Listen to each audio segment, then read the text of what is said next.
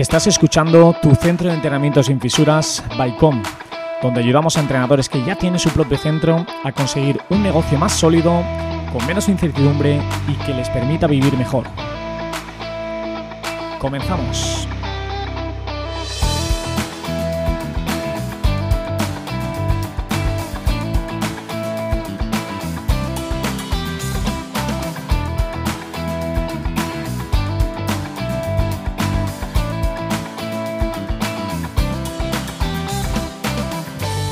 Muy buenas equipo, ¿qué tal estáis? Estamos en un nuevo capítulo, seguimos con el formato de entrevistas, en este caso hemos viajado hasta la región de Murcia y vamos a, hablar con Raquel, que tiene su centro, se llama Cero. Bienvenida Raquel, bienvenida a tu centro de entrenamiento sin fisuras. Y nada, simplemente quiero empezar esta entrevista eh, para que también los oyentes nos, vean eh, con quién estamos tratando. ¿Quién es Raquel? Háblanos un poquito sobre ti. A ver, lo primero de todo, bienvenidos vosotros. Es un placer teneros aquí, sobre todo enhorabuena por lo que estáis haciendo. Ya me encantaría meterme en vuestro pellejo y hacer lo que estáis haciendo porque creo que es bastante, bastante interesante para todos los que os seguimos. Luego, ¿quién es Raquel? Pues soy una chica de 40 años, eh, murciana, con muchísimas ganas de vivir cosas que me generen aprendizaje y muy apasionada de ayudar a la gente. Entonces eso ha ido guiando todo el rato mi vida, eh, en diferentes ciclos de, la misma. Y esa Raquel, muy de los suyos, muy del trabajo en equipo y de ayudar a la gente que le, que le rodea. Y incansable, o sea, soy totalmente incansable. Qué guay, qué guay Raquel. Eh, nos gusta oír esto porque sí que es cierto que ahora nosotros eh, detrás de las cámaras hemos estado hablando un ratito, nos habéis contado un poquito, tanto Juan Fran como tú, que ahora enseguida lo presentaremos, eh, el cómo habéis iniciado todo este proceso, pero sí que me gustaría que destacaras un poquito cómo, cómo empezó todo esto, por qué te uniste a Juan Fran, quién es Juan Fran y sobre todo qué, qué representa para ti Cero. Pues mira, yo he estado mucho tiempo dedicándome al alto nivel con judocas, he hecho judo toda la vida también y eh, en 2013 decidí tomarme un año sabático y pensar que tuve la suerte de estar en, unos Juegos Olímpicos eh, como entrenadora en Londres 2012 y cuando terminaron los juegos dije, tengo que aprender, o sea, algo se me está escapando. Los, mis atletas se hacen fuertes, se hacen rápidos, se hacen potentes en la pista, en el gimnasio, pero hay, la gente se sigue lesionando. Entonces, terminaron los juegos, me tomé un año sabático y me dediqué a actualizarme. En ese momento aparecieron diferentes escuelas que me hablaban de movimiento y retomé los entrenamientos, pero ya no con atletas, sino con personas eh, de a pie empecé a trabajar como entrenadora personal y estuve siete años eh, haciendo one-to-one, aproximadamente entre 15 y 20 personas a la semana, eh, porque seguía con el tema de la universidad, yo soy profesora de la universidad hace muchos años, y hubo un momento que yo decía, ya estoy aburrida, aquí esta gente entrena sola, se les han ido los problemas, y tuve una, una crisis bastante existencial de decir, me dejo los entrenamientos. Pero en ese momento eh, yo ya tenía cierta relación con Juanfran, mi socio, con el que hoy es mi socio, y él estaba en una especie de crisis también en su profesión, él era coordinador de un, de un centro deportivo. Muchos cafés conjuntos, hablados, y, ahí apareció la idea de, oye, ¿por qué no? ¿Por qué no hacemos un centro donde el principio fundamental sea ayudar a las personas como un todo, es decir, utilizando las diferentes herramientas de, de diferentes profesionales, y donde la persona no dependa exclusivamente de un profesional eh, para algo? Y ahí empezó a, empezamos a plantearnos eh, la posibilidad de hacer cero y arrancamos con un mini cero. Eh, y hasta el día de hoy, que seguramente haya otro cero más grande en un futuro próximo. Qué guay, eso me gusta, me gusta escucharlo por, por tu parte, porque eh, veo que tienes las cosas muy, muy claras, tienes una experiencia en, en, el sector, vamos, que es envidiable, pero sobre todo quiero que, que destaques una frase que, que para ti es, es, vamos, clave también en tu vida y, que también incluso lo destacas en tu, en tu página web cuando nos dices que si buscas fisio, nutri o entrenamiento normal, este no es tu sitio. Entonces, explícale también a los que nos están oyendo qué es lo, qué es lo que significa, cuál es su significado para, para que lo puedan comprender mucho mejor. Bien, a veces parece una frase un poco hasta agresiva, pero la mayoría de la sociedad estamos acostumbrados a que voy al fisio, el fisio me trata en camilla o me manda cuatro ejercicios y no vuelvo hasta que me vuelve a doler el trapecio, la rodilla o cualquier cosa, ¿no? Y el entrenamiento a veces también y la nutrición también, ¿no? Digamos que son servicios aislados. Nosotros o la, la filosofía del proyecto de cero es que entendemos al ser humano como un todo, no como la suma de sus partes. Entonces, eh, nuestra fisioterapia, nuestra nutrición es diferente a la que puedes encontrar en cualquier clínica de fisioterapia y nutrición. ¿Por qué? Porque están integrada en el trabajo activo, en el entrenamiento.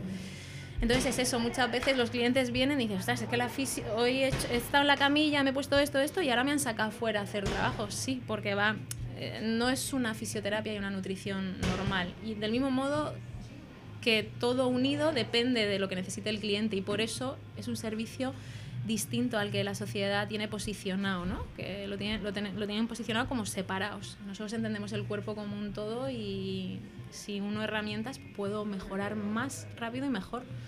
Sí, sí, además de verdad, porque otra de las cosas que nos pueden también eh, llamar la atención es que tenéis un sistema súper claro y súper definido y bastante exclusivo. Creo que en la eh, región de Murcia es muy, muy exclusivo. Y sí que me gustaría que, me hablaras un poquito de, cómo lo puedes integrar ese sistema, cuál es la importancia que tiene también para, tus clientes y si existe algún tabú a la hora de, aplicarlo eh, con ellos. A ver, el sistema lo, está, tenemos una parte del sistema, el sistema de entrenamiento está claramente definido. Ahora estamos trabajando en el sistema de esa fisioterapia integrada. O sea, todo está yendo eh, paso a paso, ¿no? Vosotros habéis estado viendo principalmente cómo tenemos toda la formación del entrenador que entra a trabajar con nosotros. Eh, cómo nos comunicamos a través de reuniones todo el equipo, pero digamos que las estrategias que hacemos para poder responder a ese servicio que ofrecemos es que eh, el, equipo está continuamente conectado. Tenemos fijadas semanalmente reuniones de todo el equipo donde se hablan de el cliente y las necesidades que tienen, de cómo van semana, semana a semana. Hay una conexión directa, una comunicación con el cliente también diaria cada vez que viene al servicio. Y no está siendo nada fácil, esto es la verdad, no está siendo nada fácil para el equipo porque nos cuesta trabajar en conjunto. Ah, no lo sé, por el cole, por la universidad, por el tipo de educación que estamos teniendo. Eh, la gente, aquí tenemos gente magnífica, son talentos, pero talentos en su parcela y nosotros estamos revolucionándolo como diciendo, ya bueno, pero hay que, tenemos que unirnos. Como integrar, ¿no? Efectivamente, ¿no? Entonces esto está siendo muy difícil y a la vez al cliente a veces es difícil que lo entienda o transmitírselo, porque a veces no hay ni que explicárselo, simplemente con, con hechos yo soy de más, no digas y haz. Entonces, simplemente con la forma de hacerlo, el cliente puede o no captar esta esencia, ¿no? Y esto está siendo lo difícil. Claro. Eh, ¿Cómo, podríamos también, eh, perdona que te corte Raquel, eh, definir esas, esas bases de ese sistema de trabajo? O sea, ¿qué es innegociable y qué tienes que aplicar directamente a, esos clientes para que ellos sepan por dónde se pueden mover y sobre todo esos entrenadores puedan transmitir lo que tú eh, quieres que, que perciban? Total. Innegociable es que tanto la fisioterapia, el entrenamiento y la nutrición son activos, progresivos y llevan al cliente a la autonomía. Eso es innegociable, son tres palabras que están en cada departamento. Eh, la segunda parte innegociable es la comunicación y yo puedo deciros, tío, tenemos que comunicarnos todas las semanas, pero como gestora, si no doy el espacio para comunicarnos, no nos comunicamos como deberíamos. Entonces, desde el año pasado se establecieron semanalmente horarios cerrados donde todo el equipo dentro del horario de curro hay que reunirse, ¿no? Y esto ha facilitado estrategias desde gestión para que pueda llevar a, se puedan llevar a cabo. Y luego desde la perspectiva del cliente, cuando el cliente ve cómo nos comunicamos y cómo le contamos el proceso en el que está y cuando el cliente eh, tiene una necesidad específica y, y, la transmite y estamos ahí, el cliente entiende perfectamente que es cero. Porque no le hablamos solo de necesitas fuerza en la cadena extensora o mejorar tu triple flexo extensión o ser más, una capacidad de salto mayor no, estamos hablando de, ah, vale, vamos a trabajar esa potencia neuromuscular para saltar, vamos a meter muchísimo más eh, alimentación que te provoque eh, generar anabolismo muscular para que la, eh, la, sinapsis nerviosa vaya mejor y además justo a final de semana o antes de prepartido vas a tener una activación entre fisioterapia y entrenador, es decir, las estrategias para ayudar al cliente van en esas tres direcciones. Entonces ahí es donde el cliente dice, ah, vale, no me está hablando solo de liberarme esto, trabajar fuerza o ganar movilidad o de tratarme algo de fisioterapia o darme nutrición. No, el plan incluye los tres vértices que ahora mismo tenemos entre manos. A nosotros ya nos has estado comentando un poquito em, las distintas personas que te suelen venir, ¿no? El tipo de perfil.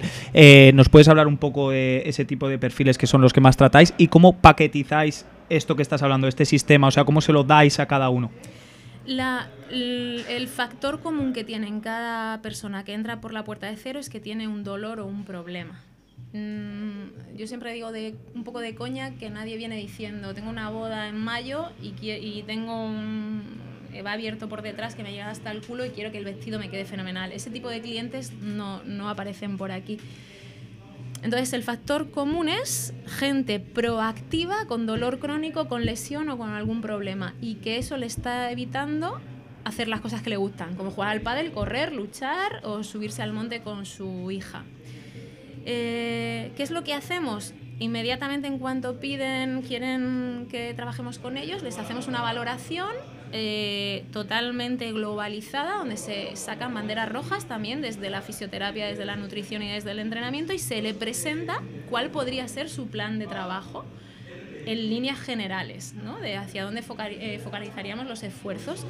Y ese paquete, si requiere las tres herramientas, es nuestra cuota cero, es nuestro, nuestro high ticket, donde eh, yo siempre digo, la gente no paga porque tenga nutrición, fisioterapia, entrenamiento ilimitada, no. La gente paga porque los profesionales de la nutrición, la fisioterapia y el entrenamiento se unen para darte la mejor estrategia y mejorar, no por esto, esto y esto.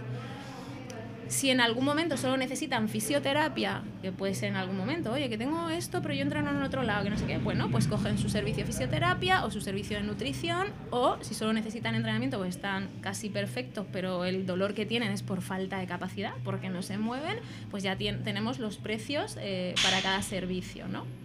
Que no quiere decir que cuando están con ese servicio, si identificamos que necesitan algo más directamente, oye, mira, quizá por aquí podríamos ir, ¿no? Entonces tenemos ese flujo de clientes eh, desde una tarifa a otra que nos permite tener todo disponible para lo que necesitan. Yo lo que nos hemos llevado antes hablando contigo y que también creo que se deben de llevar aquí los que escuchen hoy, te escuchen hoy aquí, es que eh, no son los clientes los que eligen el servicio, por así decirlo, sino que sois vosotros los que decís, oye, yo si quieres mejorar, que antes has dicho la frase de ir o en un Fiat o en un Ferrari, pues si quieres mejorar de verdad, necesito que hagamos esto así, así. O sea, que al final eres tú la que decide qué es lo que necesita. Y la persona, lógicamente, con esa predisposición lo acepta, ¿no? Efectivamente, o sea, no es, cero no es vengo a un mercadillo y compro esto y esto y esto, sino es un centro donde te vamos a valorar, nos vas a contar lo que te pasa, te vamos a valorar y vamos a darnos nuestra perspectiva con las herramientas que tenemos de cómo poder ayudarte. Entonces, cuando termina esa valoración, al cliente le hacemos un resumen en su ficha, le decimos lo que hemos visto, lo que necesitaría y el tiempo mínimo recomendable que creemos que necesitaría para ello. Y el cliente lo acepta o no lo acepta. Eh, entonces ahí, eh, digamos que desde el primer momento tenemos claro tanto el equipo como el cliente a qué ha venido, para qué y por qué. Y ya es empezar a currar. Veo que, le das un montón de importancia a la, valoración, Raquel. Yo creo que es, una clave. Pero ¿cómo para ti es transmitírsela también a, los clientes que vienen a lo mejor desde fuera, que tienen que pasar por esa valoración, que esa va a ser la base quizá de cualquier entrenamiento? ¿Cómo se lo explicas tú o cómo les haces entender que es la parte más importante quizá para, para poder entablar un entrenamiento con un entrenador? Pues tan, tan fácil como que para trabajar en cero lo primero es valorarte. Es decir, no cogemos, no, no, no te podemos entrenar, no, vamos, no, vas a, no vas a pagar una cuota de entrenamiento si no te hemos valorado, no vas a pagar una o sea, o te valoras o no tenemos, no podemos hacer nada no más podemos por ti. Esta es la, la clave, porque es para, de hecho, el nombre de cero viene muchas connotaciones, pero eh, sobre todo porque empezamos desde el principio, partimos desde el punto cero, te valoramos y sabemos ese punto en el que tú vienes. Y luego además cero centro de entrenamiento, readaptación y optimización, o sea que va, engloba un poco y ese círculo de entrenar, readaptarte, optimizarte, todo cero tiene esa connotación, pero la valoración es muy clave en el sistema, si no, ¿por dónde empiezo? Nosotros lo hemos podido ver también porque el rato este la verdad es que nos ha servido mucho. Eh, cuéntales también a ellos cómo es una cómo es el día cuando entra una persona a entrenar, o sea, qué hace aquí. Eh, hemos visto pues que tiene una pantalla y tiene su entrenamiento, hemos visto mucha autonomía, hemos visto varios entrenadores oficios ayudando. Pero bueno, hay una forma muy concreta de hacer las cosas. Si nos puedes contar un poquito sobre esto. Pues eh, mira, la gente cuando llega ya ha seleccionado. Eh, nosotros trabajamos con Woodbuster. Ellos seleccionan el entrenamiento por una aplicación. Nosotros tenemos eh, entre 8 y 9 puestos cada hora y cuarto. Entonces el cliente llega a su hora que ha seleccionado y lo primero que hace es, pues habla un poco con el entrenador, como estoy bien, fenomenal, vamos al lío y le pueden decir, estoy en la espaldera tal o en el rack tal. Em, ellos solos empiezan a liberarse eh, porque ya han aprendido que dentro del calentamiento pues empiezan a liberarse por si hay que dar alguna explicación. De hecho es el momento donde muchas veces los entrenadores aprovechamos para charlar con cada uno de ellos y ver si hay que hacer alguna modificación y demás. Y después ellos tienen su pantalla donde pone su nombre, la zona y el entrenamiento. Esto, por supuesto, cuando llevan dos meses o tres, es, eh, ya van bastante rodados, aunque hay dudas, porque uno de los problemas que estamos teniendo el equipo es cómo comunicar las tareas o los ejercicios a los clientes y de la misma forma cómo escribirlos, ¿no? Para que se entiendan fácil. Pero bueno, cuando hay dudas lo preguntan, oye, no tengo claro este ejercicio, dónde me pongo la goma o cómo hago para hacerlo. Y como siempre hay alguien en la sala, pues eso se asiste. Eh, dentro de esa sesión de entrenamiento puede haber parte de fisioterapia o puede ser que después haya sesión con la Nutri o puede ser que la Nutri salga en ese momento y diga, oye, acuérdate que antes de irte tengo que darte tres tips para las próximas tres semanas que vamos a meter un poquito más de hipertrofia. Es decir, si existe esa cuota cero, el resto de servicios van a ir de la mano o en torno al horario de su entrenamiento. De hecho, nosotros vamos, eh, tenemos el horario puesto similar al de los entrenamientos en fisioterapia y nutrición para que la gente pueda solapar, pues he hecho primero fisioterapia, luego entrenamiento, luego tal, o lo he hecho combinado, porque el otro día con Lola, con una clienta, en la sesión de fisio, se le explicó el proceso de entrenamiento y tuvo la consulta con la Nutri a la misma vez entró la Nutri hizo. Entonces, ese es un poco el funcionamiento. ¿Qué pasa? Que cuando ellos terminan, aparte de que el entrenador continuamente coachea, mira, guía y demás, pues hay una parte de post-sesión, de ese. Eh, eh, escala de esfuerzo percibido, de algunas eh, algunas anotaciones que podemos hacer porque hayamos visto, oye, pues efectivamente la fase decelerativa no la controla en el front squat, el raki sigue cayéndose de la vertical, no sé qué, cualquier cosa que veamos y eso los entrenadores y el equipo tienen un diario donde se va anotando todo lo que van viendo día a día con cada cliente. De tal forma que cuando vamos cumpliendo ciclos de entrenamiento, que suele ser de 4 a 6 semanas, siempre se comenta con el cliente, mira, Manolo, esto lo hemos conseguido, esto no, así que vamos a dar dos semanas más para darle consistencia. O ya tenemos esto superado, vamos a meter seis semanas más, pero para progresar a que seas más, más reactivo y con frecuencia en la carrera, que al final tenemos que bajar el kilómetro a cuatro, por debajo de cuatro minutos. Es decir, intentamos que el cliente continuamente sepa dónde está y para qué está. que va a mejorar, ¿no? Exacto. Qué bueno. Eh, más o menos, eh, Raquel, cuéntame eh, cómo, o esas reuniones que establecéis con, con los profesionales, cómo, cómo, es la comunicación y sobre todo también cuántos profesionales tienes en tu centro, cuántos gestionas y sobre todo cómo se pueden definir los roles de cada uno en el centro, incluso los horarios, cómo, cómo se gestiona todo esto. Pues a ver, yo os confieso, es lo más difícil. O sea, creo que la gestión de humanos y de personal es lo más complejo, pero bueno, está siendo súper divertido porque estoy aprendiendo muchísimo y estoy leyendo, yendo a cursos, lo que hablamos, ¿no? Para mí está siendo de mucho interés. Fácil no es, pero... Eh, Puede quizá que sea lo que más quebraderos de cabeza lo que te lleva. Sin duda, y, pero a la vez es que es la clave. Para nosotros cero es el equipo. Entonces, o trabajamos en ello o no, no hay cero, ¿no? En ese sentido. Entonces, las reuniones que tenemos para hablar de clientes son tan sencillas como las tenemos los lunes a la una y cuarto. A partir de las 12, en el grupo de WhatsApp que tenemos, eh, vamos poniendo todo el equipo sobre quién queremos hablar. Entonces a la una y cuarto nos conectamos, las hacemos en Zoom porque no todos estamos aquí. Eh, cada uno se conecta de donde están. Los que estamos aquí nos metemos ahí en la zona de valoración y utilizamos un ordenador. Y a partir de ahí vamos hablando de tal y como hemos ido poniendo, del cliente y de la cuestión que hay que tratar. Y eh, lo interesante de esas reuniones es que aparecen las perspectivas de cada uno de los departamentos. De, bueno, pues es que resulta que efectivamente pues no está llevando este tipo de ingesta como pues le resulta difícil, estoy teniendo dificultad en que entienda esto, voy a hacer otra estrategia a ver si lo reduzco, ah, pues en la fisioterapia, bueno, aparece todo esto. Y entonces cuando ponemos encima de la mesa decimos, vale, entonces hacia dónde vamos. ¿A qué le damos prioridad? En base a lo que se haya hablado, se establece una propuesta de trabajo para las próximas semanas. Entonces, lo siguiente es, esto hay que hablarlo con el cliente. Que el cliente sepa que vamos a ir por aquí, por aquí. De hecho, es muy curioso porque cuando hemos hablado de un cliente en una reunión y yo a veces aparezco por aquí, me veo al cliente, le digo, estuvimos hablando de ti el lunes. Y el cliente hace, es verdad. Y te habrán contado que, sí, Raquel, tal, no sé qué, a todo el mundo que te, estás, te están pagando por un servicio, le mola que nos preocupemos o nos ocupemos de su problemática. Porque como yo digo, cuando entras aquí y contratas el servicio, estamos en el mismo equipo. Entonces funcionamos así. Eh, decías también eh, sí, por ejemplo, los horarios, la gestión de, horarios de, todos ellos, los roles que tiene cada uno también en el equipo, quizá. También mantenerles motivados, ¿no?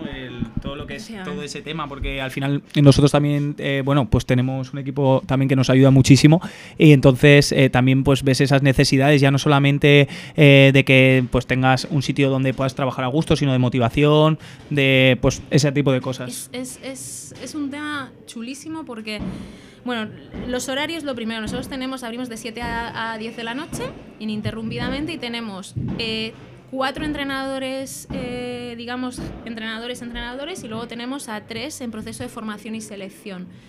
Los cuatro entrenadores, uno, una que en este caso es Ángeles, es opositora, eh, se encarga de los opositores, de programar, de ir con ellos a la pista, de hacer, bueno, a veces la piscina, todo ese tipo de cosas, y a veces está por aquí, pero ella no tiene horario como tal fijo. Y luego los otros tres hacen de 7 eh, a 12, de 12 a 5 de la tarde, y de, tienen, hay tres turnos donde el máximo tiempo que pasan de cara al público son 5 horas. Sí que es cierto que el resto, porque trabajan full time con nosotros, ellos están contratados a tope, lo hacen fuera con las reuniones que hablamos, la prescripción, la periodización, el pensar en el cliente, eso lo teníamos clarísimo. Fisios tenemos dos a tiempo completo. Teníamos un tercero y hace un mes y medio salió el proyecto, que estamos ahí en la búsqueda y selección de un tercer fisio. Y ahora mismo tenemos de 9 a 1 y de 4 a 9. Sí que es cierto que tenemos bastante solicitud de eh, alumnos de prácticas, tanto en fisioterapia como en entrenamiento. Entonces, los alumnos vienen, se empapan y a veces nos pueden echar una mano, por ejemplo, en, algunas tareas. Y no sería la primera vez que algún alumno de prácticas se ha quedado una formación interna y se ha quedado eh, parte del equipo, como en su caso Juanma y José, que son gente que empezaron a prácticas conmigo en la universidad y están ahí. Y luego con respecto a lo que preguntabas, Adri, de eh, desarrollar o motivar al equipo, esto es lo que más me, lo que más me molaría a mí y se me ponen los pelos de punta, porque es que a mí me encantaría que cada uno del equipo pudiese desarrollarse en el proyecto de la misma forma que se desarrolla el proyecto. Pero literal, es decir, mi socio y yo tenemos nuestra filosofía de la sociedad, es que cuando la gente lleve más de tres años pueda tener un porcentaje en la empresa porcentaje en la sociedad. Del mismo modo que nosotros las reuniones, eh, las reuniones que os he dicho son reuniones de equipo, pero cada eh, cuatro o seis semanas yo tengo una reunión individual con cada uno del equipo. Nos echamos un café, hablamos de. Lo primero que digo es: ¿cómo estás? ¿Cómo vas? ¿Cómo no sé qué? Pues estoy cansado, estoy agobiado. Pues y hemos, hemos llegado a pasar cuestionarios de geniotipo para saber qué tipo de perfil tiene para sus competencias profesionales, porque queremos ayudar a que la gente esté feliz trabajando, pero que vea aquí una forma de desarrollarse. Cero tiene dos años y tres meses de vida, no tiene más. Y nuestra proyección es, eh, yo pienso, muy a largo plazo. Y, y, pienso el proyecto que tenemos de cero en el siguiente va a tener un centro de formación integrado para meter un TAFAT privado dentro. O sea, la idea es ir a mucho más, ¿no? Entonces, encontrar a gente joven, que creo que es difícil ahora, con la capacidad de pensar a largo plazo, es muy complicado. Entonces es ahí donde veo, porque motivados están, la gente quiere aprender, es, la gente tiene muchas ganas de entrar a cero a currar, pero luego cuando ven la realidad hostia puta, es que esto es difícil, es que aquí la cabeza todo el rato tiene que estar pensando que no es ABC. Entonces, eh, muchas veces como el Real Madrid, todo el mundo quiere estar en el Real Madrid, pero cuando ve lo que hay que currar es como, ostras, pues a lo mejor no, no tanto, ¿no? Entonces, el engagement, este que hablas del equipo, es una de las cosas que tenemos en mente a tope trabajar, pero no trabajar, no tengo ni idea de engagement, sino hay gente que se dedica a esto. Pero claro, primero necesitamos tener una plantilla más o menos estable, que ahora mismo no la terminamos de tener. Ahora, para mí es un objetivo clave en el proyecto que ellos tengan la capacidad de engancharse al proyecto como si fuese parte de ellos y tengan la capacidad de desarrollarse. José, por ejemplo, que es uno de los entrenadores que más tiempo lleva, en la última reunión, eh, hablando del proyecto, me decía, hostia, Raquel, es que es un proyectaco. Dice, y yo en aquella época, en aquel momento, incluso puedo estar dedicándome también a llevar solo a lo mejor eh, opositores. Y le digo, pues claro, o sea, a ti te, dice, es que eso me encantaría. O sea, la idea es, lo que pasa es que es muy difícil, pero nosotros tenemos en la cabeza muy claro que nos encantaría que cada uno de ellos viese el proyecto casi, porque nunca va a ser igual, nunca va a ser igual, casi parecido o algo parecido a como lo vivimos nosotros. Y por eso no solo decirlo, sino hacerlo. Oye, a partir del tercer año, porcentaje de la empresa, cada año estado, otro porcentaje más eh, y dando competencias, eso lo tenemos clarísimo, pero no todo el mundo quiere eso tampoco. Eh, bueno, Raquel ha dicho aquí que es difícil, pero por lo que hemos visto nosotros aquí, todo lo que os propongáis seguro que lo vais a conseguir. Y mm, quería preguntarte, porque has dicho que los entrenadores únicamente suelen tener 20 o 25 horas. 25. 25, entonces, ¿ves un error? Que eso creo que también a la gente le puede interesar. Eh, ¿Ves un error que hayan tantos profesionales que echan eh, jornadas tan altas em, y tan largas? delante de sus entrenados, de sus clientes, y a lo mejor no tienen tanto tiempo, no prestan tanto tiempo a trabajar la otra parte que no se ve. Eh, está claro que todos hemos pasado por ahí, hemos echado muchas horas, tiene como su parte a lo mejor necesaria, pero también ves que sí o sí en algún momento crees que es necesario pasar a lo otro y cómo lo manejáis aquí, esa, ese sentido, ¿no? El decir, ostras, sí o sí os aconsejo, ¿no? Que, en algún momento eh, esas horas bajen, porque incluso tú, como has dicho, te llegaste a agobiar y sea como diferente el trabajo, ¿no? Que haya más trabajo detrás. A ver, Aunque es más difícil por lo que has dicho también. Sí, creo que como todo tiene sus pros y sus contras. Yo creo que hacer ocho horas seguidas de cualquier cosa en, un ser humano hace que la atención baje, que cualquier cosa, la que sea. ¿eh? Lo creo por, porque la atención es una, es una cualidad limitada. Eso, para empezar, otra cosa es que nuestro servicio no requiera mucha atención. Por cómo tenemos el servicio organizado en cada uno en nuestra empresa, pues no lo requiere. Nosotros tenemos claro que la atención que requiere el equipo en cero es muy elevada porque hay entre 8 o 9 personas a la vez, más los que estén en el fisio, más los que estén en... y eh, esa interrelación de, información que hay continuamente ¿no? para, responder. Y luego eh, lo que sí que creo que es importante es que muchas veces los gestores nos creemos, que, que, creo que no nos lo creemos, porque en el fondo lo sabemos, que nos creemos o pensamos que el trabajo se paga solo por lo que se hace in situ, en la ejecución pero que todo el mundo hemos echado muchas horas currando, pero también muchas horas pensando en cómo vamos a currar. Y eso tiene que entrar, entrar para mí, mi forma de entenderlo, y más hoy en día, que hoy en día no es como cuando yo tenía 17 años y hacía preparaciones físicas, que os estoy hablando en el 98, que hacía preparaciones físicas antes de entrar a la carrera como podía y, y echaba el tiempo que necesitase porque quería hacer preparaciones físicas. Ahora la gente no hace eso o muy poca gente. Yo no sé qué, cómo os encontráis vosotros con, con la gente que, que, quiere, que quiere entrar en el, en el mundo laboral.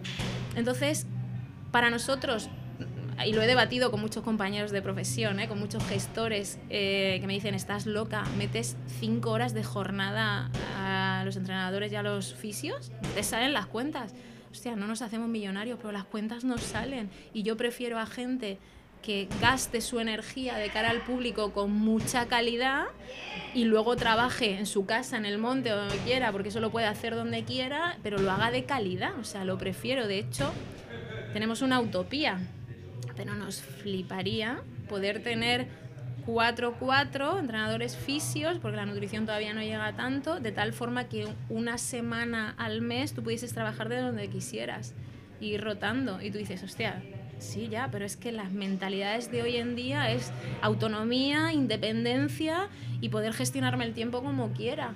Entonces, eh, yo lo, hablo con mi socio y mi socio me mira así diciendo, bueno, no sé si llegaremos. Claro, tienes que tener a la peña preparada, pero que tenemos que ser conscientes que la gente ahora mismo busca otras cosas a nivel profesional, no solo aprender a ser buen entrenador, sino también satisfacer sus necesidades y es importante el tiempo y luego tener energía para gastarla fuera. Y tiempo de calidad. Y tiempo de calidad, entonces Sí, nosotros también estamos en ese proceso de cambio y, de pillar la, fórmula que, tú hablas. Incluso el que el día de tu cumpleaños no, hiciera falta que vinieras a currar, porque creo que es un, gran premio, un trabajo bien hecho. Pero sí que es cierto que tenemos que darle esa vuelta para, poder encajarlo en el sistema que la sociedad nos ha transmitido desde, desde innumerables tiempos. Eso, eso es cierto totalmente. Eh, sí que te quería preguntar, Raquel, cambiando un poquito de tema, eh, ¿cuál sería el mayor éxito que, has conseguido en, con Cero? ¿O, cómo, cómo, te sientes tú que, tienes ese, ese éxito ganado con, en tu vida? Cuéntame un poquito. Pues, a ver, yo creo que todavía no lo tengo o, cuál, o cuál va a llegar, cuál llegará. A ver, hay, mini éxitos que son importantes. Por ejemplo, tenemos clientes que no salían de casa, ¿no? Que el fisio tenía que ir a casa y ahora están aquí después de un año y medio y vienen a entrenar y hacen y, viajan porque no se hacían muchísimos años que no se iba a Madrid con su pareja porque y cuando te lo cuentan yo me hincho a llorar, o sea, me lo cuentan y, y eso son cosas totalmente bestiales y pero eh, realmente lo que buscamos y creo que podría ser exitoso, que por eso estamos trabajando tanto, es que Cero se, realmente se, se estabilice con la filosofía que os contaba al principio. Que se estabilice entendiendo que ningún servicio solo nunca va a ser tan poderoso como varios a la vez interrelacionados en el ser humano y que el equipo tenga la capacidad de comunicarse de manera intrínseca porque lo necesita por entender esto, ¿no? Y que no tenga que estar yo aquí para que eso se dé, que ahora mismo eh, tengo que estar en las reuniones, tengo que estar guiando procesos, tengo que estar... Entonces eso sería un éxito, que Cero tenga una ideología y una filosofía muy instaurada y que cuando tú ves el logo, esa marca, piensas, ostras, es que aquí la visión es totalmente global, pero no solo por lo que ven en las redes sociales, sino por lo que se habla, lo que se comenta y lo que se siente del proyecto. Eso sería el éxito, pero ahora mismo no lo es. es eh, ya te digo, estamos en proceso de estabilizar al equipo, que no lo tenemos estabilizadísimo y que nunca estará estabilizadísimo, también es cierto, pero pero estamos en ese punto todavía y sobre todo esas estrategias de mejorar esa comunicación que no falte, no falte, porque aunque insistimos, todavía falta. Hmm. Mola, mola que no te conformes con, con, lo que tienes, sino que quieras ir, ir a más y, buscar como esa, acercarte a la perfección de lo que es un servicio y lo que es un sistema. Eso, eso me encanta, Raquel. Y para cerrar este, este primer bloque, sí que quería preguntarte, eh, ¿Cuál sería el detalle que puede existir aquí en, Cero, que no exista en otro lugar, para que la gente pueda venir a, tu centro? ¿O que se lleva esa gente que está entrenando aquí en tu centro y no se lleva quizá en otro? Nosotros a veces, por poner un ejemplo, eh, decimos que siempre que mandamos el test de valoración, eh, les enviamos también un vídeo de presentación a, nuestros clientes para que sepan ya con quién se van a encontrar o, que exista esa presentación que no cree una barrera a la hora de, empezar con nosotros. Entonces, ¿cuál sería a lo mejor esa diferenciación de, tu centro con, con otro? Pues mira, es una súper pregunta, súper buena pregunta. Creemos, y te digo creemos en mayúscula porque no estamos del todo seguros. Nosotros ahora en diciembre para la Navidad hemos hecho una revista del proyecto que os haré llegar una para que la veáis y la damos a cambio de que haga una encuesta de satisfacción eh, anónima, ¿no? Entonces te digo creemos porque oficialmente no lo tenemos, eh, no hemos sacado esa información. Pero creemos que el valor diferencial es que todo lo que hacemos tiene un porqué y cuando tú necesitas algo, vamos a remover todo lo que está en nuestras manos para ayudarte. Y te lo decimos así. Y si no podemos, no pasa nada porque te vamos a mandar a la gente que pueda ayudarte. O sea, creo que es la máxima diferencia de pasa esto, ah, vale, no te preocupes, vamos a intentar hacerlo así, así, así, tal. Y esto porque, boom, boom, boom, boom, es el, y ese, ese trato directo con, con el cliente. Creo que puede ser eso ya os digo, en enero os confirmo cuando veamos la encuesta. Qué guay. Eh, sí que a lo mejor resumiéndolo un poquito puede ser como esa implicación a saco y, esa honestidad por parte vuestra para, poder aconsejar quizá eh, cómo va a ir ese método aplicado a ese caso personal de cada persona. Sí, sí puede ser. Y yo, Raquel, eh, porque lo íbamos a cerrar, pero quería antes preguntarte una cosa y es, ¿cuáles son los, las mayores barreras que te has encontrado con los clientes para entender esto? Porque, hombre, todo pinta muy bonito, ¿no? Es como, mira, te voy a dar todo un sistema de trabajo súper bien hecho, pero también tiene sus peculiaridades y el cliente tiene que estar preparado para entender esas peculiaridades y aprovecharlas. Entonces, ¿cuáles son las mayores barreras que eh, ha generado contra, o sea, con un cliente el trabajar de esta forma? Pues mira, ha pasado eh, y no creo que haya sido el sistema, sino creo que ha sido el, cliente que no está buscando nuestro tipo de servicio, el error más que eso. Pero, por ejemplo, eh, determinados procesos que requieren algo más analítico, más, eh, pues eso, más quizá más monótono y la falta de capacidad de transmitir que era tan necesario en estas primeras dos semanas entrar por aquí para poder construir, eso en algún momento ha pasado factura, el cliente no lo ha entendido.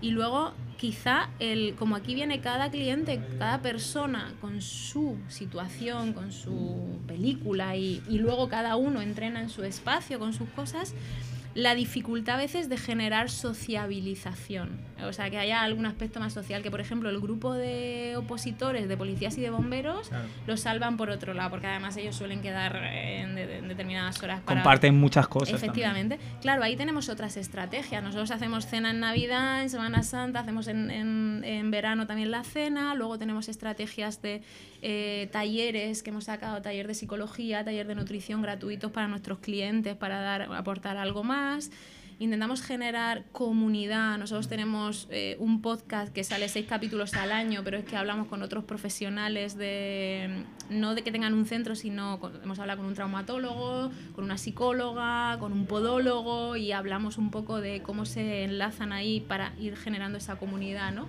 Entonces, digamos que los mayores problemas son que no tienen la capacidad de entender o nosotros de transmitir que estas primeras fases son diferentes y ellos no están preparados porque quieren no pain, no gain, o sea, quieren a muerte.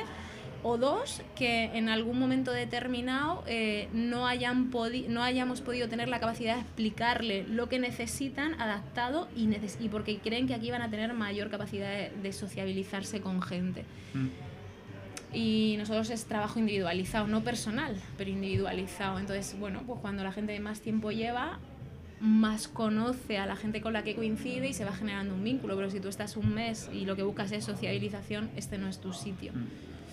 Eh, me ha hecho, o sea, me quedo como has empezado la, o sea, has empezado la respuesta para que lo entiendan.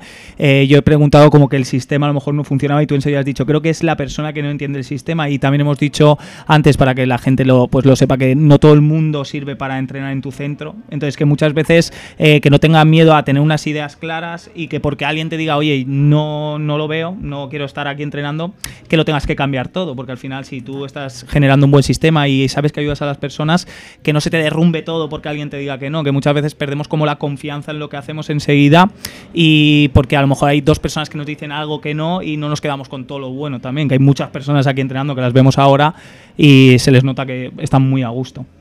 Claro, o sea, nosotros otra cosa no, pero tenemos claro el sistema. Quizá no tenemos tan claro cómo transmitirlo a las diferentes tipos de personas, porque la persona que tiene un dolor o una necesidad imperante de que le ayudemos entiende claramente el sistema, pero si tú no tienes una necesidad como esa, el sistema no está tan eh, orientada a eso.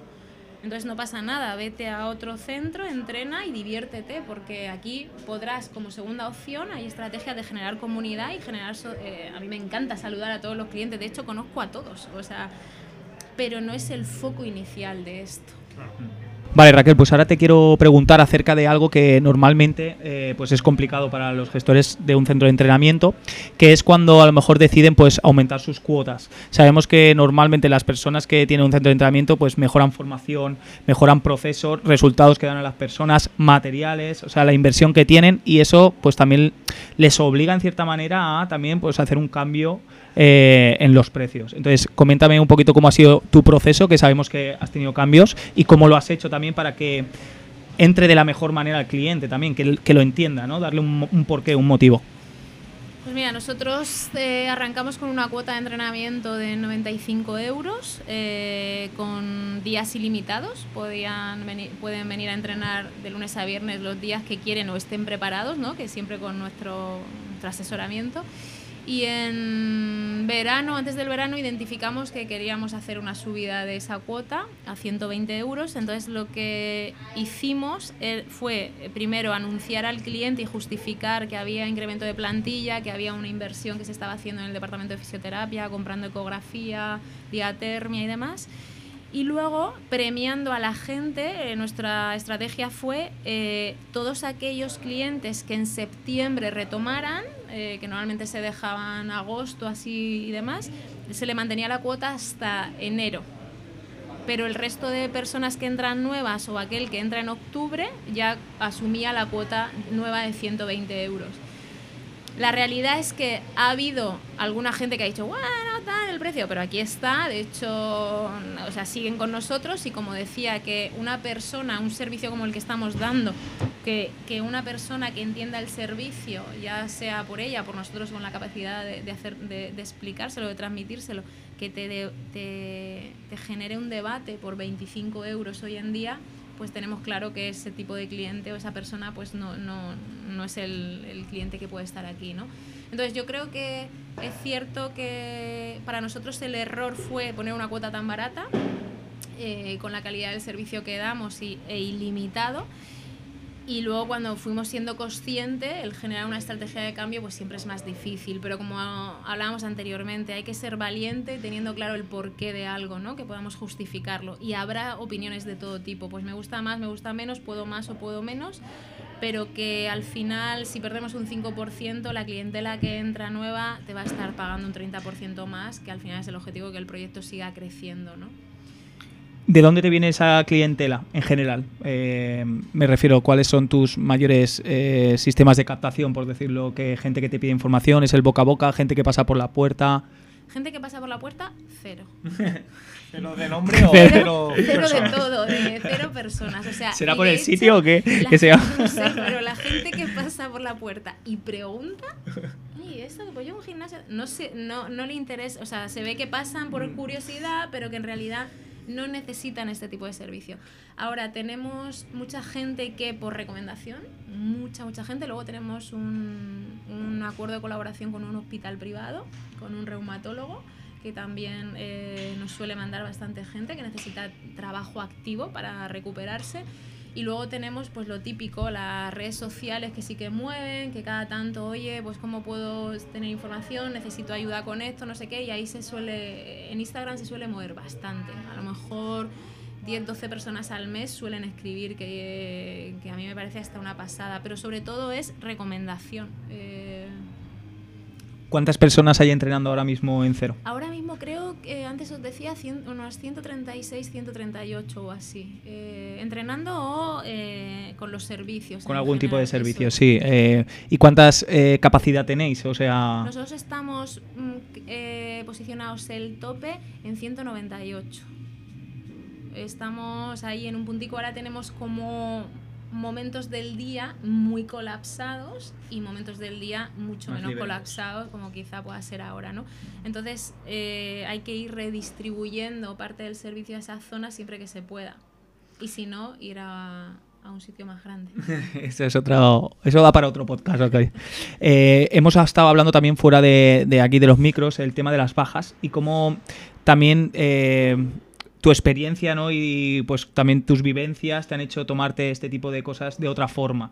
¿Podrías dar tu consejo acerca de esto? Porque muchas personas pues eh, este tema pues lo pueden llevar de una manera un poquito más complicada, ¿no? Les, les resulta pues algo que les afecte más, ¿no?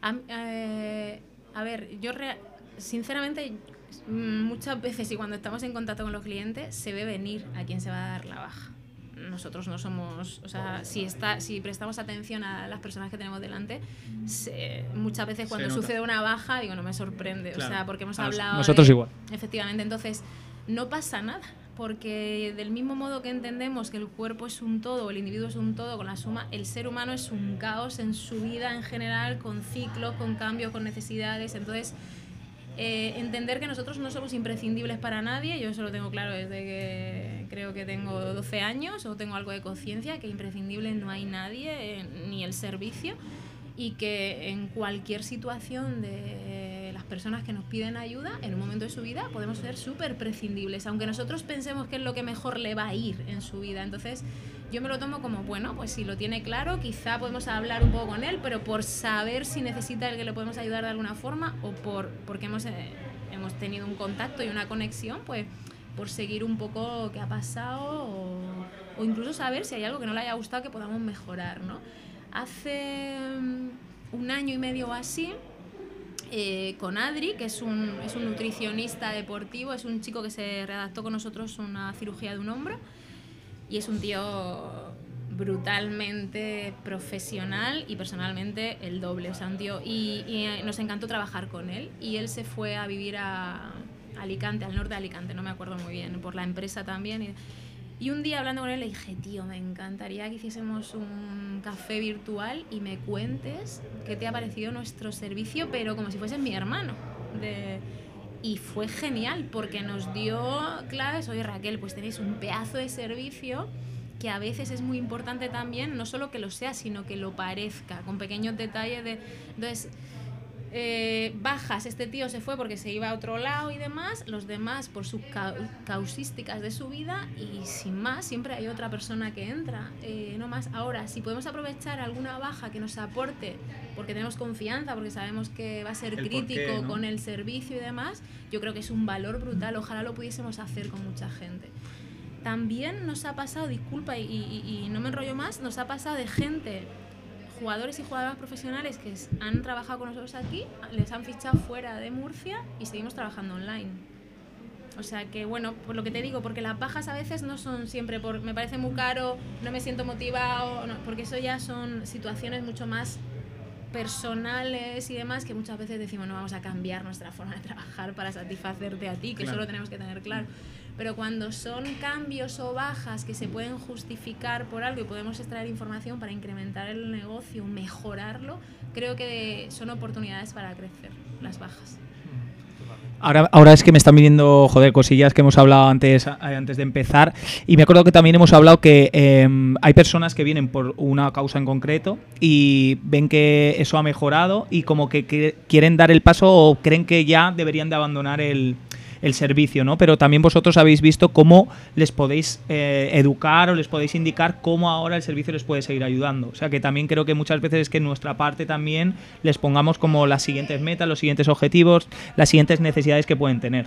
Totalmente. Piensa que pues eso, cuando entra alguien es porque tiene un dolor en concreto, una lesión o un problema que no le está permitiendo algo y por eso piden, pero cuando eso pasa en unos meses y ven que está solucionado, su pregunta es, ¿y qué sigo? Porque te posicionan como un centro donde se recuperan, ¿no?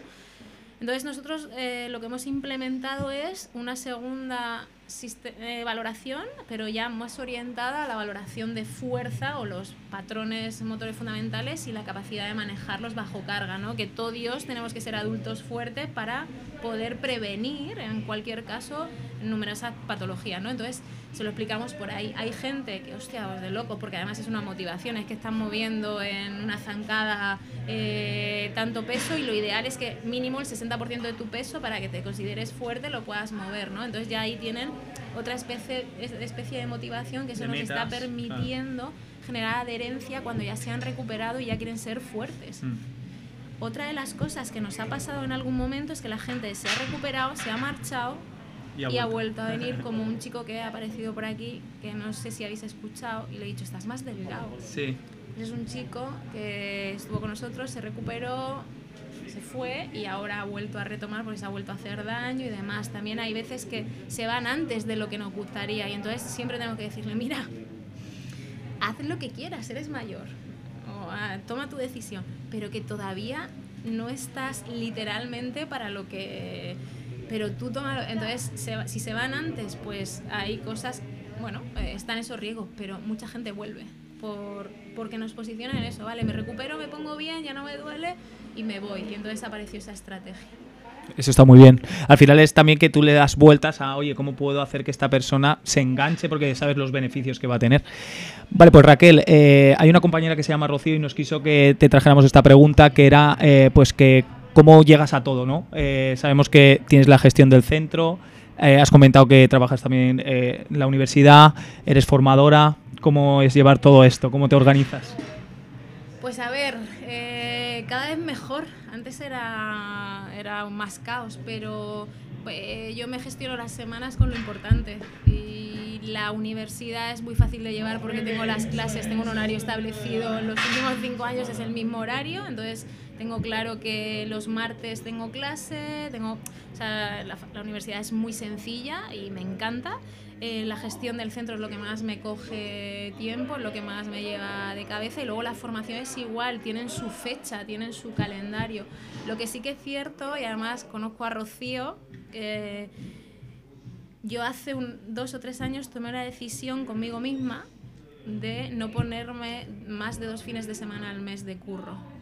Está bien porque he tenido épocas en mi vida que de lunes a lunes hasta pues mes y mes y mes y no, no es ni lo que mejor me va, ni lo que quiero, ni y es que trabajo peor. Entonces lo máximo que me pongo ahora es dos fines de semana al mes e intercalados. O sea, como yo elijo las fechas, elijo la formación, pues entonces voy teniendo la libertad de jugar con la universidad cuando tengo más carga docente, cuando me voy a doy clase en el máster de Granada y, en un máster en Albacete, pues yo me gestiono mis fechas. Y luego el resto, lo que más dedico es esto, que es el más día a día, pero esto también lo puedo gestionar desde, desde otra parte, o sea que así, un poco con gestión, pero poniéndome los límites.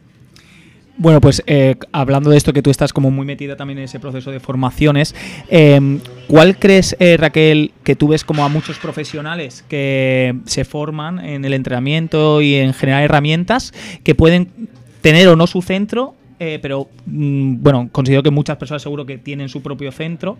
¿Cuáles crees que son esas tres cualidades que pueden hacer a esa persona que tenga un centro que funcione mejor? que no tenga nada que ver con el entrenamiento. Otras tres cualidades que tú también ves necesarias. es una pregunta chula. Eh, a ver, yo creo que lo primero que, hay que ser es bastante eh, coherente.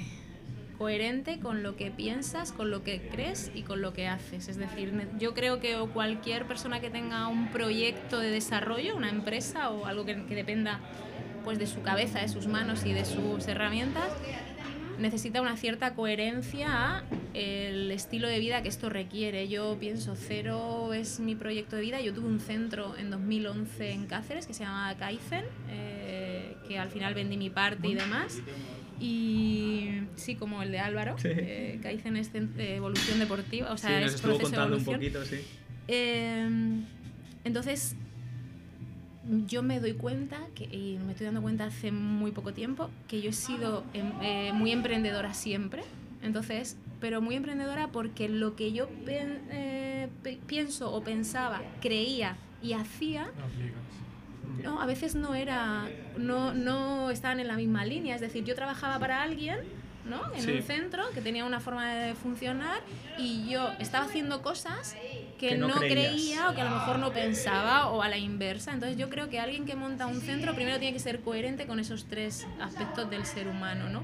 Segundo, creo que tiene que ser una persona muy valiente y sin miedo al error. Yo lo que más me mola es equivocarme y no tengo miedo, o sea, porque sé que si ahora decido esto es porque sé que es lo mejor, pero si me equivoco voy a saber por qué y esto me ayuda a aprender bastante. Es decir, eh, más que valiente, no valiente de meter a la piscina, sino no tener miedo al error. El error es crear, es formar. Para mí el error es una herramienta brutal. Y lo tercero, eh, que tenga un cierto nivel de ambición, yo creo o no, o sí, yo estoy, me estáis preguntando a mí, es mi opinión personal. o sea, tiene que ser la tuya. Creo que es coherencia, sin miedo al error y tener un cierto, cierto nivel de ambición, pero no por nada, no por esto. No, no, no estás hablando de ambición económica, sí. sino porque el mundo es muy dinámico. La vida es muy dinámica. Entonces, eh, lo que hoy te está funcionando dentro de tres meses, eh, quizá no te está funcionando tanto. Y o no tienes la capacidad de identificarlo, que tu forma de ser sea taca, taca, taca, taca, ambición de mejorar, dar mejor servicio, de adaptarte. adaptarte, de sentirte vivo con lo que haces, ¿no? Entonces, digo una ambición más procedimental, ¿no? Más que de resultadista, que luego el resultado viene como consecuencia, pero voy más por ahí. Yo veo esas tres características, me parecen claves. Y has nombrado el error, pero a todo el mundo le gusta ahorrarse errores. Entonces, eh, bajo tu experiencia, eh, que como comentas, pues han, han podido haber errores en todo este proceso. ¿Qué errores eh, puedes comentar aquí que eh, podamos un poco nosotros mismos y los que nos escuchan ahorrarse? Que digas, uff, esto no lo hubiera hecho así. Eh, en su día, esto, mira, si te lo puedes ahorrar, hazlo de esta manera. Pues a ver, eh, tengo un- una algo que algo muy claro que quizá hace unos años lo, hice de forma diferente, pero no lo sabía y afortunadamente pues ya tengo ese aprendizaje y no sé si voy a tener la capacidad de transmitirlo, pero lo voy a intentar. Em, creo que antes de embarcarse en un proyecto que implica tu vida, tus recursos, bueno, ¿no? o parte de ellos y demás, eh, hay que tener claro un, un propósito. O sea, tiene que haber un propósito clave. Eh, hay un Simon Sinek, no sé si lo conocéis, que el, que el autor de Empieza por el porqué y escribe también bastante sobre liderazgo y de tal. A mí fue un libro que me abrió la mente. Es decir, nosotros cuando tenemos que tomar decisiones importantes en cero, nos vamos a nuestros principios del proyecto, que son los que nos mantienen conectados con qué es lo que realmente queremos, esa ¿Qué hacemos conexión. aquí, no? Exacto, para ir tomando decisiones. Luego podrá haber factores que nos eh, afecten o no, la pasta, el momento, el espacio, el pero esos son como tiene que responder. Yo hace muchos años no tenía ni principios, ni tenía claro el propósito de las cosas que hacía. Las iba haciendo pues por eso, porque necesitaba hacerlas porque no estaba bien con esa falta de coherencia que os comentaba antes, ¿no? Pero creo que muchas veces nos metemos a hacer cosas en general, el ser humano, sin saber por qué ni para qué. Y yo tuve un, par de meses de desconexión con el propósito de cero eh, al principio y lo noté claramente eh, cuando arrancas el estrés y demás, que las decisiones que tomé ahí en ese momento sido- fueron las peores. En el momento en el que empecé a conectar y el- este año y medio que llevo hiperconectada con el proyecto y los principios, las decisiones nos equivocaremos o no, pero van en coherencia con, con el proceso. Entonces, para mí es más que, bueno, pues voy a hacer un centro de 100 metros cuadrados que haga esto, que la gente entre, ya, espera. Pero ¿por qué? Pero el por qué no es... Es algo muy por qué, ¿qué te mueve a Un ti? porqué personal. Eso Sí. es, un propósito. Mm, Sí, porque al final, eh, bueno, todos los que entren por la puerta son personas que van a necesitar de tu ayuda, entonces tú eso también lo vas a transmitir. Muchas veces lo decimos que en los centros entrenan eh, tipos de personas que se parecen mucho a la persona que dirige ese centro. Total. Porque a nosotros nos pasa y nos lo dicen muchas veces. Y, y en los sitios que hemos ido es que se nota, como que ves ese tipo de persona que dices, es, es que se parece a como a esas cualidades que tiene esa persona, esos valores que tiene esa persona. Y, y es así, pasa totalmente. Eh, también como el tema de la universidad, pues ves a muchos, eh, mucha gente joven que está pues ahí estudiando y demás. ¿Crees que de la carrera se sale con capacidades como para lanzarte a abrir un centro de entrenamiento, con todo lo que ello conlleva? Claramente no. No. ¿Lo borramos esto? Claramente no. O sea, la universidad es está planteada, eh, o sea, me encantaría que sí, pero no. Además, el grado de CAF eh, tiene las características de que te da diferentes itinerarios, si quieres, ¿no? Entonces, montar un centro de entrenamiento, montar un centro de entrenamiento. Otra cosa es trabajar y hacer rutinas de entrenamientos y demás. Bueno, pues sí, sí que. Pero montar un centro de entrenamiento no, no, no hay ningún tipo de contenido, y no hablo teórico, ¿eh? Aparte de que creo, y esto lo he hablado muchas veces con compañeros de la universidad, la universidad necesita muchísimo más contenido práctico real, no práctico Aplicable. claro, no práctico entre nosotros, sino real con la realidad de la profesión.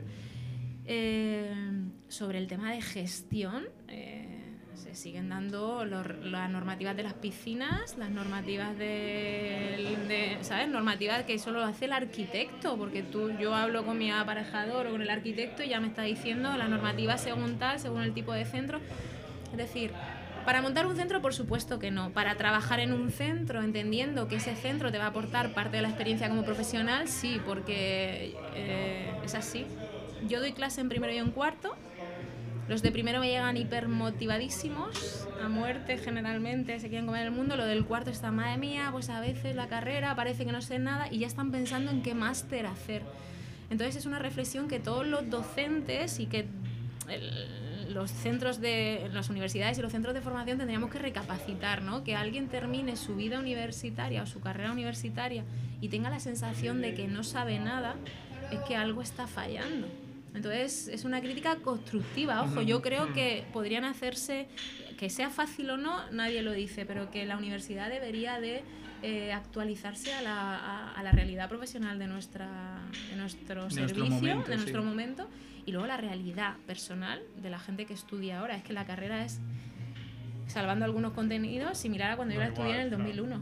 O sea, y estamos en 2023, hace 22 años.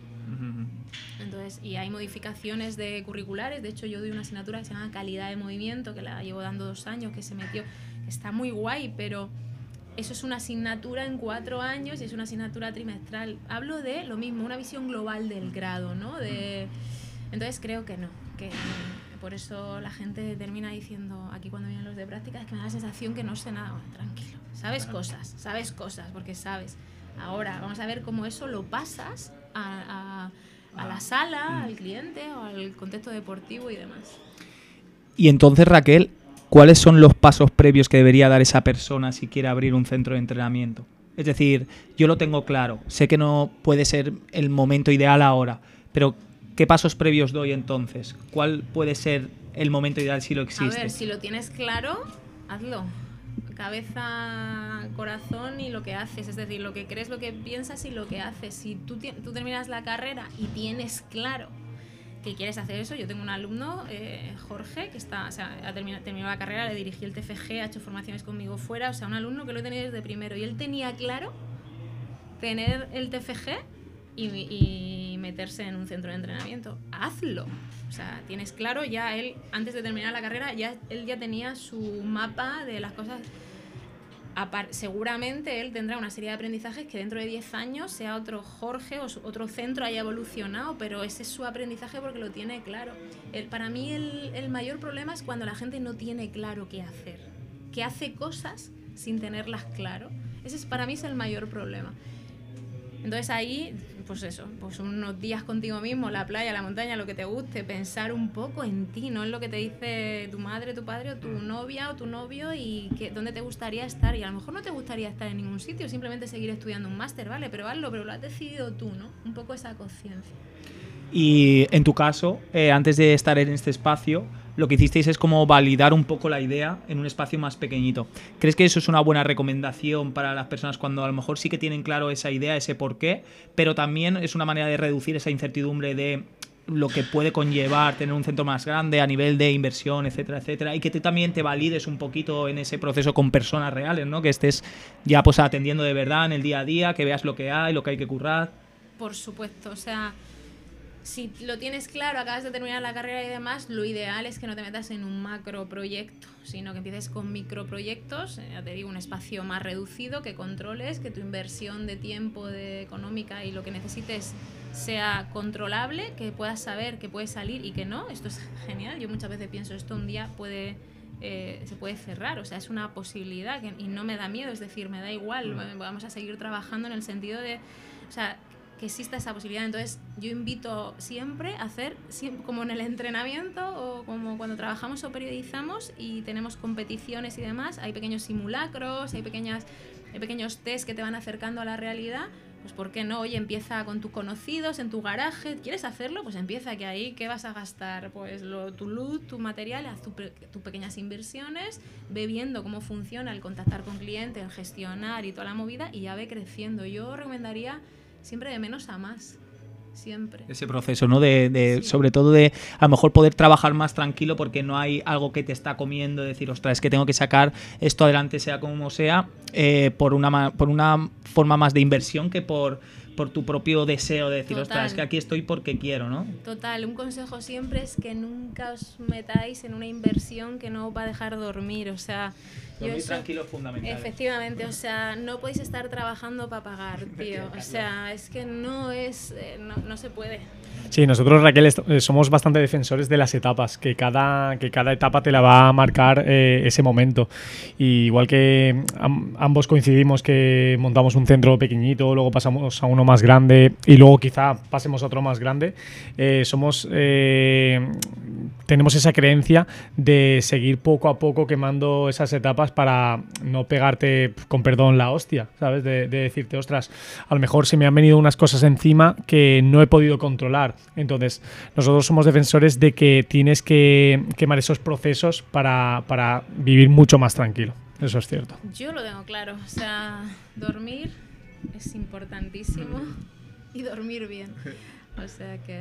El miércoles, eh, Raquel, estuvimos con Carlos, que es un chico que tiene un centro ahí en Castellón que se llama Daydreams, y él tiene una idea pues eh, acerca del entrenamiento, una opinión personal, eh, pues que tiene que ser un servicio eh, de one to one, ¿no? Donde el entrenador esté con esa persona. Sí que tiene momentos en los que el entrenador va por su cuenta, pero sobre todo es, es muy fijo en esas ideas. O sea, no cree en el entrenamiento grupal. Sabes que en muchos centros de entrenamiento, en, el nuestro, se llaman pues pequeños grupos de entrenamiento, cuatro o seis personas. Eh, ¿Tú cómo ves estos servicios? ¿Crees que es una manera óptima de hacerlo, eh, no confías tanto en esa forma de hacerlo. Eh, tú en tu caso has dicho una palabra muy clave que es lo tuyo es entrenamiento individual pero no personal. ¿También puedes explicar esas diferencias?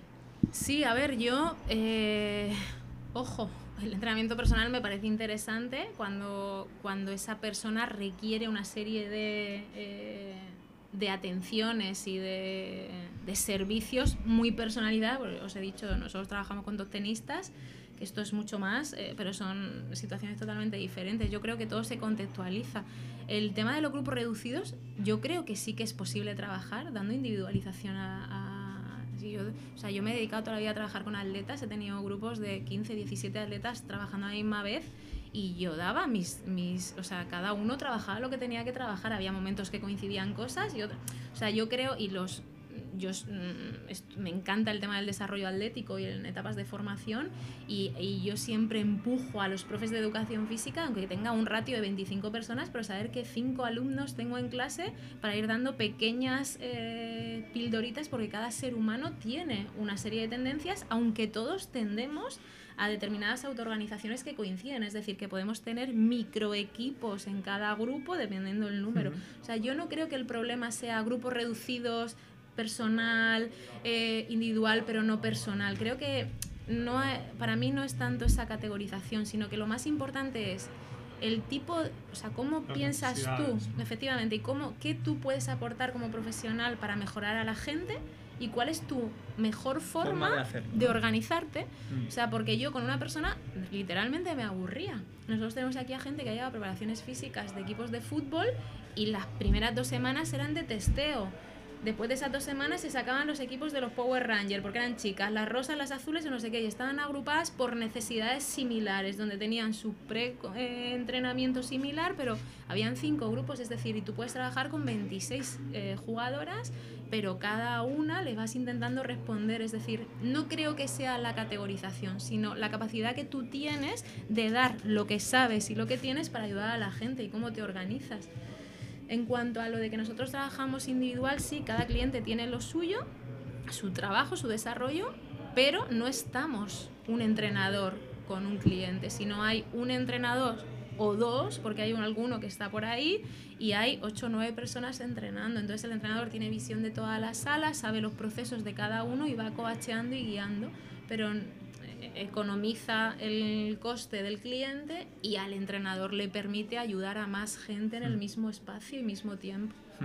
De hecho, eh, si alguien quiere venir a verlo, y ahora comentas un poquito cómo funciona, porque mm, también lo veo muy interesante, es que eh, tenéis como una idea de que puedan venir un profesional a estar un día o creo que son cuatro o cinco días. Sí, tenemos cero one day, es que puedas venir un día, todo el día, y, o eh, una especie de internship, conocer la, la- cómo trabajamos de verdad en cuatro días. Eh, en ambos valoramos al cliente y le entrenamos a lo largo del día o a lo largo de los cuatro. La diferencia es que en los cuatro te vamos a hablar claramente de las herramientas que tenemos y te vamos a explicar y justificar y vas a observar cómo trabajamos con los clientes. En un día principalmente te valoramos, te entrenamos, te contamos en líneas generales y ya observas. Entonces sí, tenemos en la página web toda la información y es algo que está funcionando bastante porque bueno, es interesante contar cómo funcionamos a otra gente y que otros profesionales nos digan, hostia, pues esto me mola o yo lo hago así, ¿no? Pues Claro. ese intercambio también de, De ideas, de de conocimientos, sí. Mm. Pues eh, Raquel, no sé si hay algo que no hayamos comentado y que te molaría comentar. ¿Está todo? Yo creo que sí, lo ¿Sí? único que. Joder, que hay que seguir currando en las cosas que creemos. Es mi. que parece que. que lo veo que falta, ¿no? A veces, ¿no? Que. Cuando hablo con gente, ya, pero es que parece que todo, ¿sabes? Parece que somos muy catastróficos en, muchas empresas. Lo digo por cuando hablo con otros compañeros. Y mi recomendación es, tío, o sea, seguid, seguid trabajando, seguir viendo dónde están las limitaciones y si creéis en algo, eh, eh, yo creo que es posible, es posible intentar que, llegue, ¿no? Entonces, simplemente eso, para, para cualquiera de nuestros colegas. Y Raquel, nosotros eh, siempre cerramos con esta pregunta y es acerca de pues este proyecto, ¿no? Sabes que la idea es que nosotros vamos desplazándonos, vamos conociendo, vamos haciendo estas entrevistas para que más gente lo pueda aprovechar y sobre todo eh, vamos aportando información de lo que es la gestión del día a día de un centro de entrenamiento de cosas que no se ven para que más personas como nosotros pues tengan ese punto ¿no? de comunidad. Y pues nos gustaría que nos dijeras pues cómo ves este proyecto y más que cómo lo ves, consejos de cómo podríamos seguir mejorándolo. Pues eh, antes os lo decía, a mí me parece que estáis haciendo un proyectazo, por- primero por lo que os aporta a vosotros, que me dais envidia, ya me molaría cada semanica pegarme un viajecillo y conocer a la gente, y segundo por lo que aportáis a- nos aportáis al resto, ¿no? Eh, ahora mismo, con recomendación, eh, no sabría deciros, porque sí que os quedaseis a comer, que ya me habéis dicho que no podéis, o sea que creo que tenéis que plantear que no se quede solo en el pre-entrevista, entrevista y no, no sé, generar un poquito más ahí, porque esto es con lo que nos quedamos generalmente. Y nada más, que, que sigáis a tope porque lleváis poquito tiempo y creo que esto es necesario. Es muy necesario porque yo me hincho a buscar cosas de gestión y, tengo, y está claro que tengo que sacar de otros lados, ¿no? Pero ojalá, ¿no? Eh, esto hubiese estado hace tiempo, hace unos años y creo que puede ayudar mucho. Y ahora la idea es que entre todos vayamos compartiéndolo, ¿no? Eh, no solo que a mí me parezca interesante, sino que cada entrenador o cada gestor de centro le parezca tan interesante que quiera expandirlo. Pues es muy chulo. Muy chulo, enhorabuena. Qué guay, Raquel. Pues nada, de- desde nuestra parte te damos las gracias por habernos acogido aquí en tu casa y sobre todo a los que nos estáis viendo, eh, ya sabéis que podéis dejarnos cualquier comentario, cualquier pregunta, cosas que a lo mejor se nos hayan escapado y queráis eh, que preguntamos a- al siguiente profesional que, que entrevistemos y sobre todo para seguir creciendo con este proyecto, si nos dejas cinco estrellas en el podcast y te suscribes en nuestro canal, eh, nosotros encantados. Así que nos vemos en la próxima entrevista. Un saludo equipo. Chao, chao. Si te ha gustado este podcast, compártelo. Y si quieres estar atento a nuestros siguientes capítulos, síguenos en redes sociales y suscríbete en Amazon Music, Apple Podcasts, Spotify o tu aplicación favorita de podcast para no perderte nada. Fuerza, salud y progreso.